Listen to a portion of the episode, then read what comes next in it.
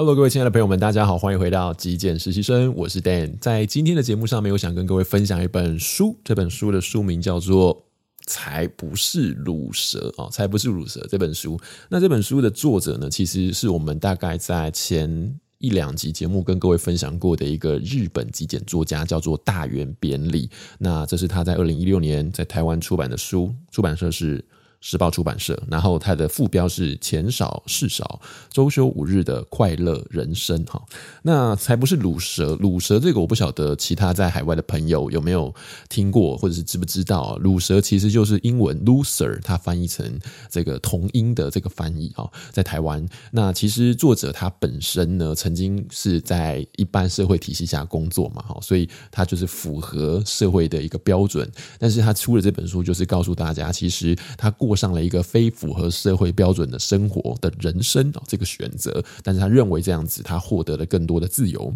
更多的时间可以去做他自己喜欢的事情，甚至压力减少了，所以他有很多慢性疾病啦，呃，消失了啊，变得更健康，所以他认为这样子的生活是对他来说很棒的，所以他觉得不是。Loser 不是一个失败者，他觉得他自己的人生过得很好。那当然啦，在书中作者也有提到，这并不适合每一个人都做出这样子的选择，因人而异。就像我们曾经在节目频道中也经常跟大家分享哦，极简生活固然有它的好处，但是每一个人的选择，每一个人究竟要做到什么样的程度，也是因人而异，所以不需要跟别人比较，大家可以因着自己的生活来做到调整。好，那在这本书里头，其实有蛮多地方哦，我个人觉得是还蛮多共鸣的。大家看到我在这个书上呢，其实加了非常多这个标签纸，就知道其实这个书其实有蛮多呃有意思的内容可以跟大家来做一个分享。那在今天节目上面，我想先跟各位分享三个哦观点。那么在下一集节目呢，我再继续把它啊补充完毕。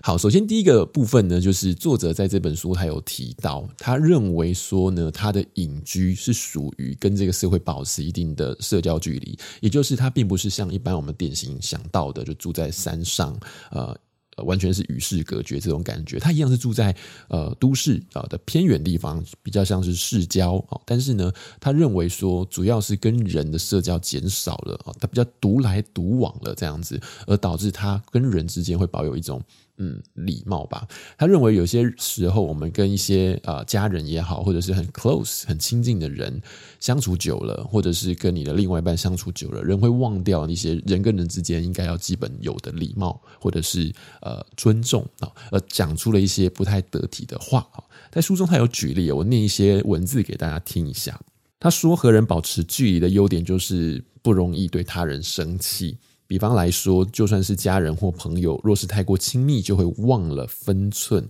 在意一些微不足道的小事，而说出多管闲事的话，像是什么呢？他说：“为什么身体不舒服还不去医院？”或者是“要是你能交女朋友就好了”之类的啊。但是如果保持适当的距离，就不会忘了最基本的道理，这是对方自己决定的事。没错。我觉得我们每一个人都需要为自己的人生负责。有时候别人给我们非常多的建议，当然对方是出于好意，但是其实他没有办法为你的人生负责。你不可能在采取了他的建议之后，如果你过得一团乱、一团糟，或者是失败了，你把他抓过来说，当初就是因为听你的建议，所以才这样子。但是。又能怎么样？So what？对不对？他也没办法为你的人生最终负起所有的责任哦。毕竟这是你的选择，所以我们只要想清楚了，呃，我们自己要的是什么，那是我们的选择，那我们就去做了。好，但是我们现在言归正传哦，说回来。嗯，其实每一个人跟人之间，有的时候因为太熟了，所以常常会逾越了那个社交的礼貌的线啊，所以常常会有的时候说出一些让人觉得有点白目，或者有一点点让人觉得很无言、无言以对这样子的话来哈。我个人觉得有点可惜，人跟人之间在前面三年的疫情中保持了一个物理性的社交距离，但我个人觉得人跟人之间那个心理的距离，呃。是需要保持出来的哈，那个界限是很重要的。不管跟你再好，人跟人的礼貌是必须，否则就会去伤害到其实对你来说是很重要的亲密的另外一个人哦。好，第二个部分想跟各位分享的就是作者他有提到说，啊，他在过上这种所谓的隐居生活之后呢，他开始去选择粗食，粗就是啊粗糙的粗，食就是食物的食，也就是我们之前提过的原型食物。这种原型食物在吃的时候，作者的烹调方式也是比较简单啊，不会用油炸的啦，用煎的，用烤的这种比较过重的调味，所以它不会用太多的调味料，也不会有这种太油腻的呃成分出现哈。所以他有说到这个好处呢，居然是可以让它省下的。清洁剂这件事情，我觉得我在看书看到这边的时候，也觉得哇，挺有意思的。我没有想到哈，因为烹调的方式变得比较轻。啊，比较简单，比较清爽，所以它相对来说就不用用太多的清洁剂去清洗，有些东西甚至用清水冲一冲就可以了哈，这个是一个好处了。那另外好处就是因为吃了初食之后，他自己身体有一些原本的慢性疾病，像是比方说他有提到花粉症啊，有些过敏的状况有减轻，不是痊愈，但是有减轻。那甚至他还有另外提到了，他过上这种隐居生活的时候，他选择了压力比较轻的工作。刚刚我们提到了，他做二休五，五天在休息，做他自己会开心的事情。那他发现他自己原本会有那种荨麻疹的状况了，也就呃减轻了，甚至是没有了。我有个朋友在台湾，他工作的时候也是早上九点多工作，到晚上九点十点才结束离开公司，回到家可能都十一二点了。嗯，有的时候周末呢，他还是需要加班的哦，所以这种每天围绕着工作、高压的生活，我个人觉得也是导致我那个朋友有的时候会有偏头痛，甚至荨麻疹的原因啊。我觉得工作压力往往会导致我们身体这种免疫系统或荷尔蒙的失调，这是我们每个人需要去留意的地方。健康最重要，如果你因为工作反过头来去。剥削了，或者是去影响到你自己的健康，我个人觉得这是划不来的，因为你最后只是赚了钱，然后再把钱缴进医院里面去，甚至是你生病，你身体也不会开心，你的情绪也不会开心，你损失掉的东西是你很难用金钱弥补回来的喽。好，今天最后一个，我想在节目中跟各位分享的就是，因为没有，所以不害怕失去啊。这个是作者在书中其中有一段他提到的，念给各位听一下。他说：“不知是否多亏了那时，现在的我没有地位、身份、名声、金钱。”也没有不满、不幸、不足的情绪啊，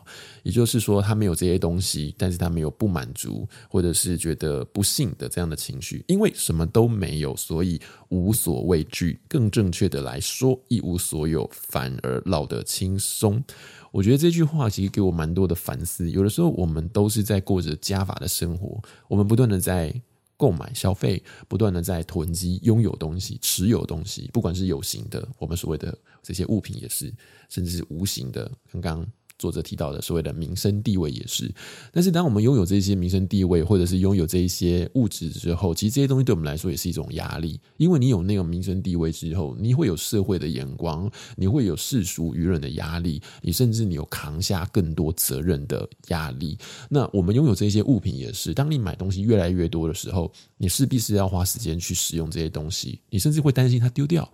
被偷啊，或者是呃被伤害。比方说，你车子停在外面，很怕。呃，哪一天呃，天空掉下来一个东西砸坏你的车子，或者是被刮坏了，等等等的这一些啊不舒服的啊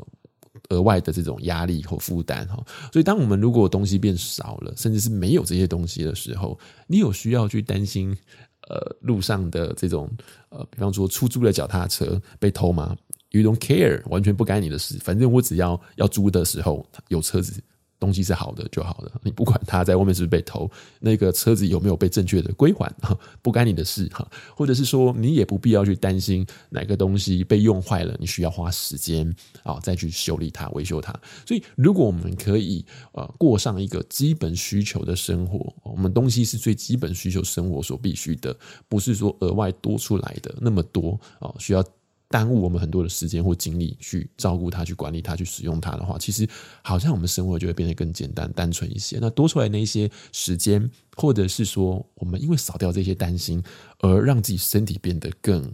轻松。我指的是精神方面比较不会这么紧绷、有压力的话，呃，甚至你不用担，因为事情发生了，比方说真的东西坏掉了，而变得有点焦躁、有点焦虑，呃，那我是不是其实反而得到更多？哈，所以。少即是多，好像也是这样子的一个道理哈。这是我今天这期节目想跟各位分享，在这本书上我得到的三个呃想法跟共鸣。那当然这本书还是有非常多我觉得蛮值得跟各位分享的地方，在下一集节目下个礼拜呢，继续来跟大家做补充。那如果你喜欢我今天为你准备的节目内容，别忘了记得帮我按一个赞哦，也欢迎您订阅支持我的频道。我是 Dan，那我们就下期节目再见喽，